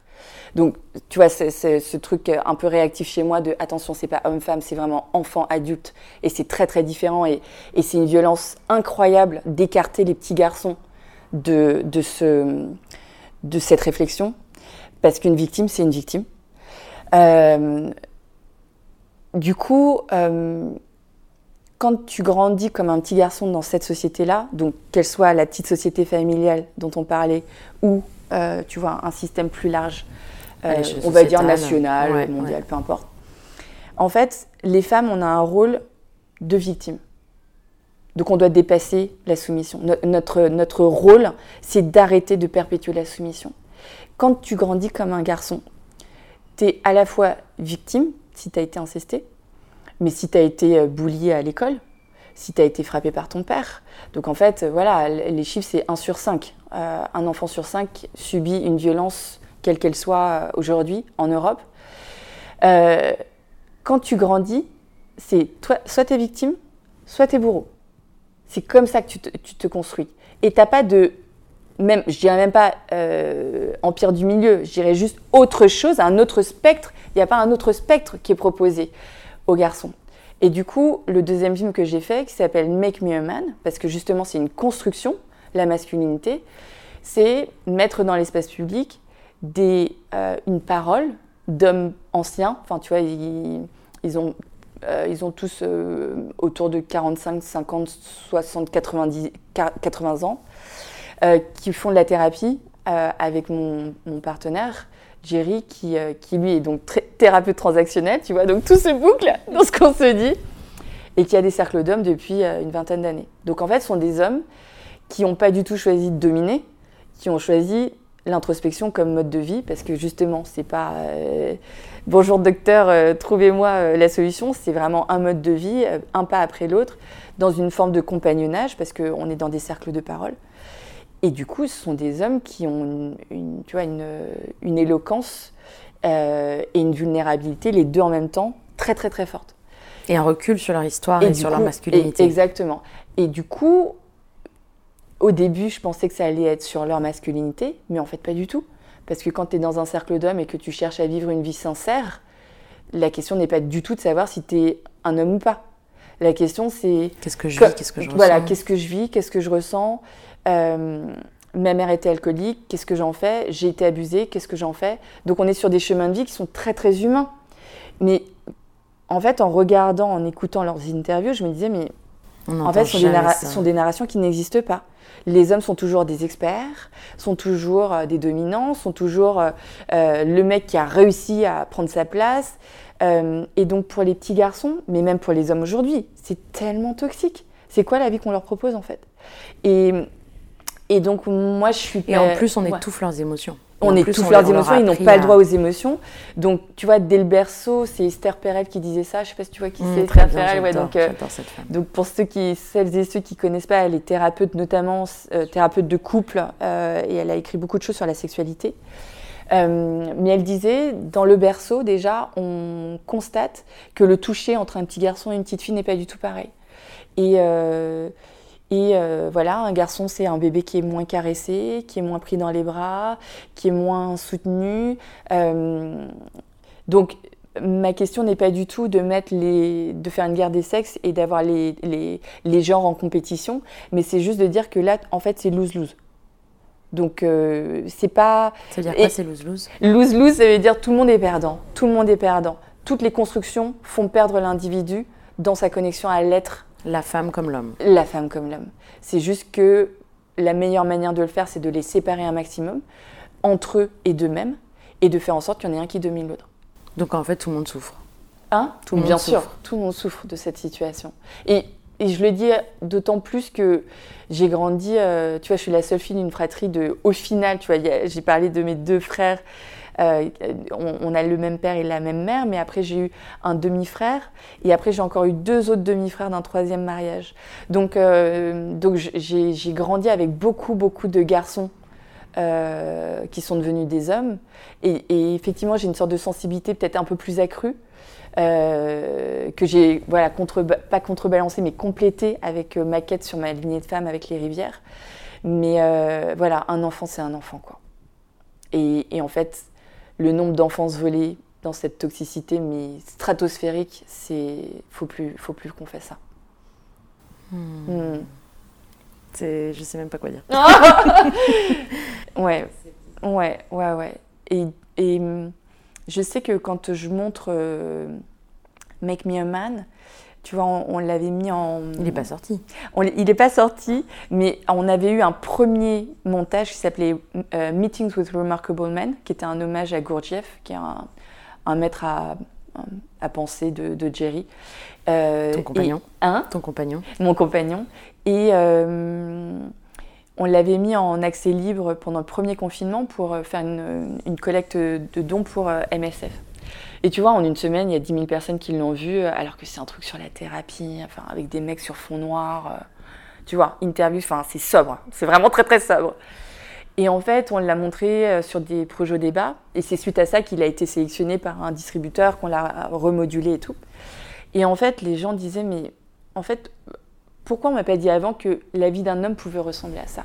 Et en fait, c'est ça notre propos. C'est pas du tout de dire, voilà, pour être un homme, manuel, règle 1, règle 2, règle 3, donc on remplace un manuel pour un autre. C'est vraiment mettre dans un espace public des parcours masculins euh, qui ont choisi de vivre une vie sincère. Et quand j'écoutais un, poète qui s'appelle, je sais plus c'est David ou Robert Whiteman, qui disait on peut pas vivre une vie sincère sans avoir le cœur brisé. Ça n'existe pas ça. Et d'où la thérapie pour savoir bah, comment on se relève, comment on apprend à souffrir, tout, voilà. Et, euh, et Donc les épreuves nous forgent. les épreuves nous forgent, ouais. ouais, Il y, a, ouais. il y a une expression aussi qui est magnifique qui dit, euh, euh, les, alors je le dis mal, mais les fêlures, c'est ce qui permet de faire entrer la lumière. Ouais, ouais, ouais, c'est, Cohen qui avait, euh, qui avait chanté ça bah, dans Alléluia. Et puis il y a James Baldwin aussi qui dit, James Baldwin, ouais, James Baldwin, euh, moi qui m'inspire vraiment énormément, énormément, je l'aime tant. parce que, parce, que, parce que justement il a une articulation entre le spirituel et le politique euh, qui vraiment me fait vibrer et qui est appliqué à son époque et, euh, et à la lutte contre le racisme, mais qui a un propos d'une spiritualité systémique qui me transporte. Et il dit que voilà, une personne qui, qui ne sait pas souffrir ne peut pas grandir. Et donc c'est pas du tout une manière de romantiser ou romanticiser, je sais même pas, la souffrance, mais quelqu'un qui apprend en fait qu'on n'en meurt pas de souffrir, mais qu'on en meurt d'éviter de souffrir. Toujours cette histoire d'être mort de son vivant. Euh, ben, en fait, euh, si vous choisissez cette vie-là, ben, en fait, il y a plein de mains qui vont se tendre. Et c'est hyper beau aussi de ce qui est en train de se passer là, c'est toutes ces mains qui se tendent. Et pour ne plus rentrer dans nos chaussons, euh, exprimer sa douleur euh, et l'entendre, entendre la douleur des autres, c'est un changement de paradigme sociétal qui est fondamental. Là, et c'est pour ça qu'il y a beaucoup de résistance. Euh, et donc on parle d'un vieux monde versus un nouveau monde. nanana. Il y a beaucoup de résistance parce que ce qu'on est en train de faire, c'est on est en train de s'attaquer aux fondations d'un truc qui a 10 000 ans. Donc c'est, tu vois, il y a plein de gens qui disent mais ça va trop lentement et tout. Et à l'échelle d'une vie humaine, ça va trop lentement évidemment, mais à l'échelle euh, d'une civilisation, ça va très très vite là, ce qui est en train de se passer. Donc, euh, donc l'idée pour moi, c'est pas de savoir si on va gagner ou, euh, tu vois, c'est vraiment faire de son mieux. Euh, donc, euh, Et alors, Voilà. euh, si je reviens sur cette idée qui, qui est un travail que tu, enfin, tu travailles beaucoup là-dessus avec donc, ton compagnon Jerry Ouais. Hyde, c'est ça, ouais, Jerry qui est Hyde. thérapeute. Ouais. Euh, vous travaillez donc au travers du film, et même tout court, au- autour de la masculinité et de la féminité. Alors il y a ça, ouais. il y a- alors c'est un autre pan, alors qui est moins prégnant chez moi et chez lui d'ailleurs. Alors plutôt du féminin masculin, comment tu le dirais Alors, toi? en fait, on avait. euh, donc, comment dire Jerry et moi, on, aime beaucoup cette articulation entre la, thérapie et la spiritualité. C'est-à-dire que, disons que la thérapie, c'est vraiment euh, réévaluer ton passé ou le réexplorer, donc c'est remonter dans le temps. La spiritualité, c'est quitter maintenant tout de suite et peut-être sur un temps très court vers un avenir, tu vois, qui va te donner une intention, une impulsion. Euh, et du coup, les deux, ça se complète vachement bien. Et euh, à cet endroit-là, et parce qu'on était en train de se rencontrer, et parce que euh, et parce que on n'avait jamais eu d'histoire euh, euh, de couple si heureuse que ça, ou si radicalement différente de ce qu'on voulait. On s'est beaucoup, on s'est beaucoup appuyé sur le tantra. Et dans le tantra et dans les pratiques tantriques, il y a vraiment euh, ce qu'ils appellent les polarités masculines et féminines, qui sont totalement autre chose que le fait d'être un homme ou le fait d'être une femme, qui sont totalement décorrélés du genre, même si finalement c'est aussi une culture euh, qui peut dire bah voilà être féminin ça veut dire ça être, masculin ça veut dire ça. Donc ça, peut être quand même euh, une culture et pas uniquement un truc énergétique tu vois. Ex nihilo Donc, Euh, si j'essaye de simplifier, parce que c'est très technique pour les gens qui écoutent, euh, on a tous une part de féminin et de masculin ouais, en nous. ouais. Mais je peux être une femme, mais m'identifier en tant qu'homme, pour autant en ayant un sexe de femme. Ouais, Ou je peux être transsexuel, Ouais. ça c'est encore autre chose. Donc voilà, y a- tout est possible. en fait, Tout est hein. possible et surtout, ça évolue dans le temps. Mm. C'est-à-dire que là, je peux figé. être très, dans une énergie très féminine, rentrer à la maison, devoir gérer mes mots, nanana, et être dans une énergie très masculine. Et donc aujourd'hui, je peux m'identifier en tant que femme, ouais, mais dans deux Ouais. ans en tant qu'homme, et Ouais. puis après en deux en tant que femme. exactement. Et puis, disons que je serais un peu plus subtile dans le sens où c'est pas nécessairement que quand je suis dans mon énergie masculine, je m'identifie en tant qu'homme, mais c'est que euh, je suis muée par un truc qui dirait je suis en mode mission là. J'ai ma mission à accomplir, c'est très très important. C'est pas une question d'ego, c'est pas une question d'être validé au bout. Mais là, la mission que je dois faire, finir les rivières, donner à manger à mes enfants, faire les courses, ce sont des missions qui sont très très très importantes pour que ma vie vaille la peine d'être vécue. Donc ça, c'est un mode masculin. Et du coup, quand tu dis mode masculin, bah effectivement, tu fais appel à toute une mm, culture masculine, où tu, enfin, à, tes pères, à tes oncles, à tes grands-pères. Il y a des Et archétypes. voilà, avec- et des grands archétypes de guerriers, etc. Et puis, euh, quand tu es dans une énergie féminine, euh, tu vois, si le mode mission, c'est le bateau qui doit traverser la mer, bah, le, mode féminin, c'est la mer, c'est la mer elle-même. Donc, c'est une sorte de nappe euh, très profonde, avec énormément d'informations, beaucoup de force, beaucoup de puissance, beaucoup de changements, beaucoup de fragilité aussi. Et c'est ce grand tout de l'être qui n'est plus du tout dans mode mission, mais qui est vraiment qu'est-ce qui émerge au temps présent? Et du coup, c'est euh, danser sur l'un et sur l'autre. Et dans, dans la société dans laquelle on est, notamment à l'extérieur, bah, vaut mieux être masculin quand même, dans son énergie, parce que c'est très dangereux d'être euh, dans une énergie féminine. Mais quand tu es dans ton couple, Est-ce que c'est vraiment très dangereux ou c'est ce qu'on nous fait croire? C'est ce qu'on nous fait croire, bien sûr, bien sûr, bien sûr, c'est ce qu'on nous fait croire. Mais euh, du coup, ça impacte quand même parce que parce qu'on va dire que tu es totalement folle, parce que tu es totalement hystérique, parce que tu nous casses les couilles, etc., etc. Et t'as peut-être pas envie, tu vois, d'avoir à te battre là-dessus. Quand tu es dans l'intimité d'un couple, et bien là, tu peux t'autoriser totalement à être euh, dans cette énergie féminine. Et du coup, on a, beaucoup exploré ça avec Jerry.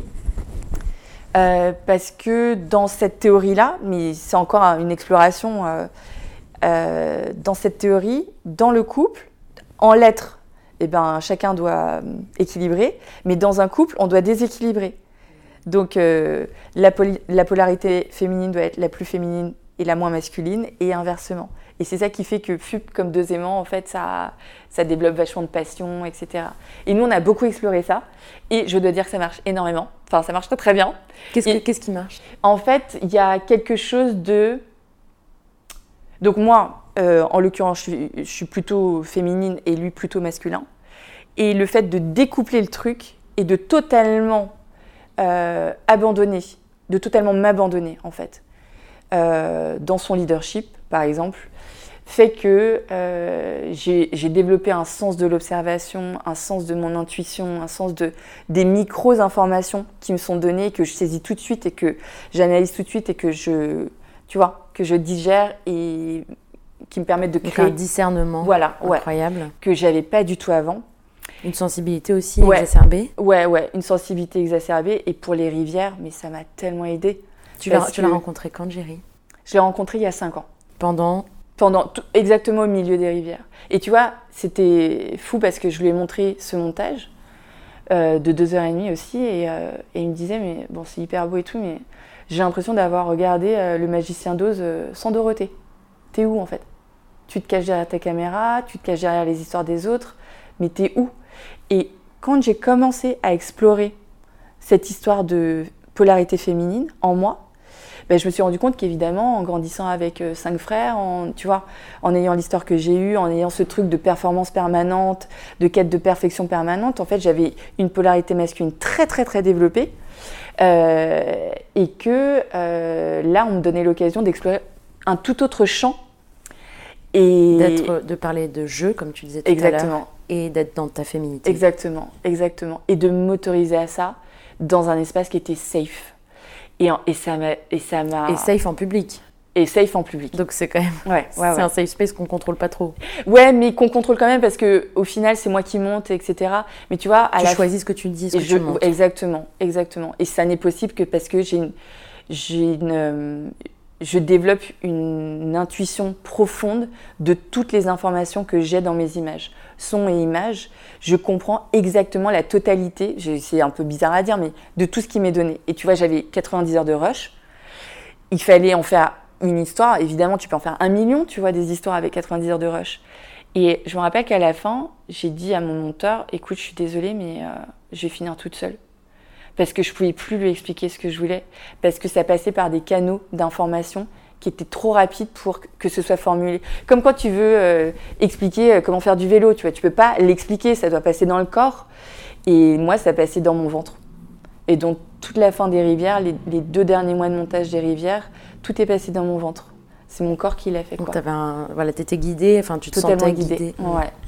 Et ça, c'était une expérience folle, quoi. Et là, tu vois, on revient un peu. Je, je, euh, L'année qui vient de se passer, j'ai soutenu mon film, qui n'a pas trouvé de distributeur. Donc en fait, tu vois, je, bah, fallait que je le soutienne parce que j'étais la seule à pouvoir le faire. Donc j'étais dans un rayonnement. J'étais vachement dans l'explication, le rayonnement. Et donc, tu vois, j'étais dans un truc très bah, masculin. Tu vois, j'étais vraiment dans un, un nouveau mode mission.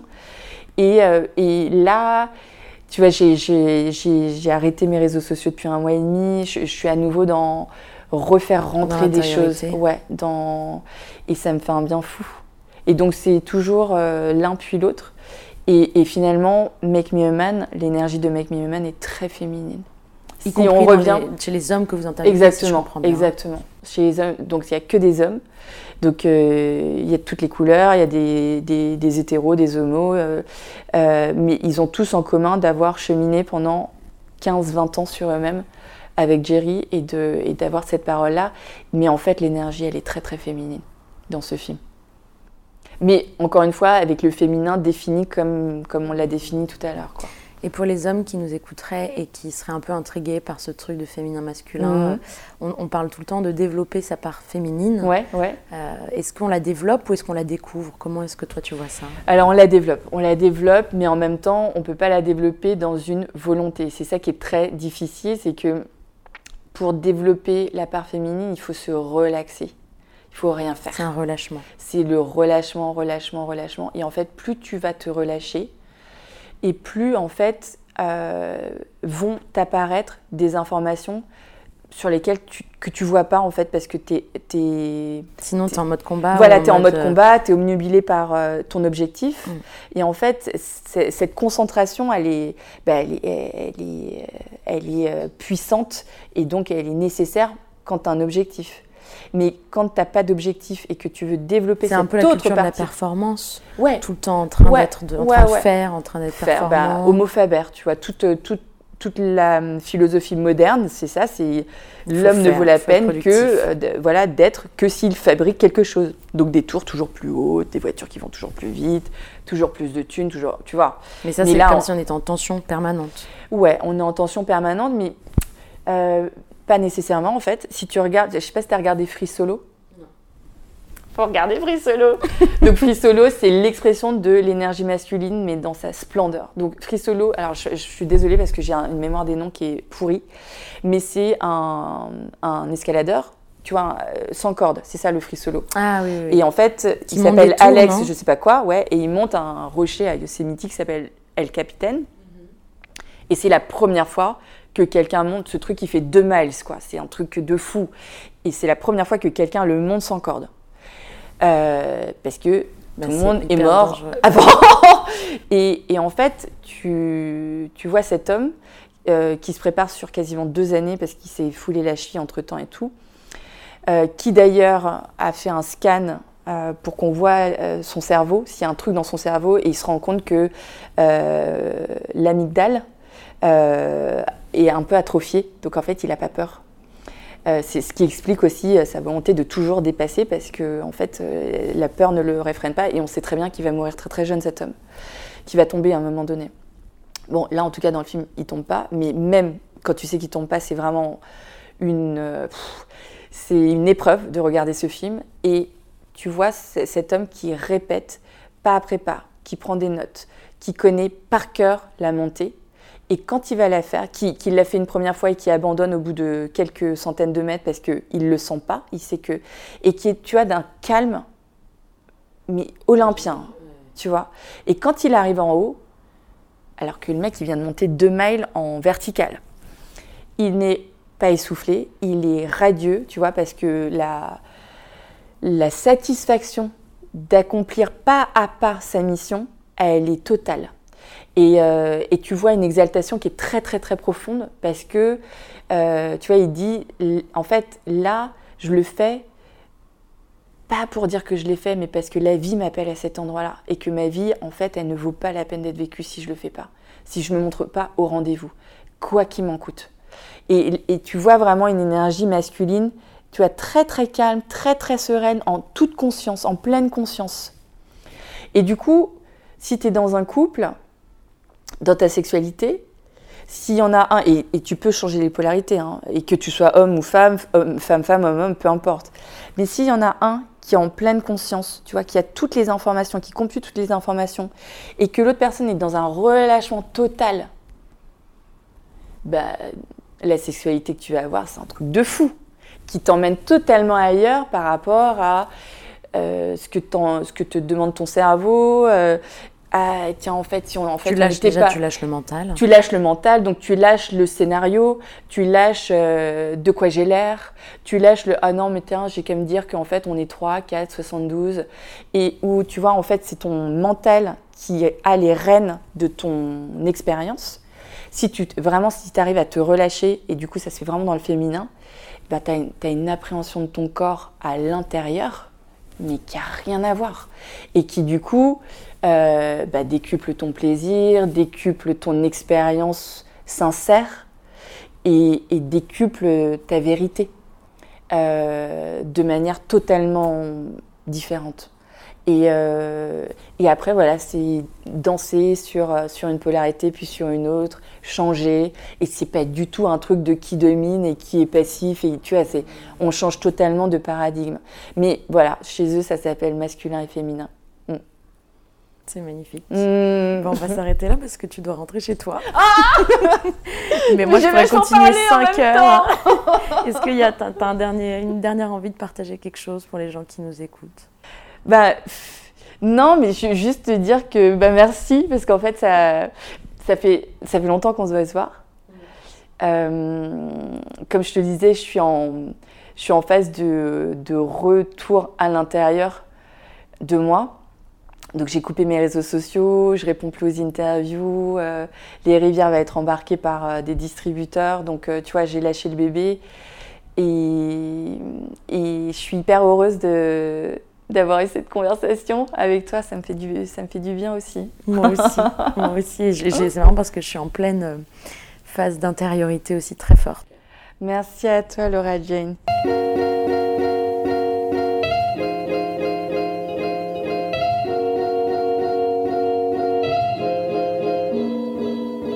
Je suis Laura Jane Gauthier. Supplément d'âme est un podcast indépendant, alors n'hésitez pas à le partager sur les réseaux sociaux et à mettre 5 étoiles et un commentaire sur Apple Podcast.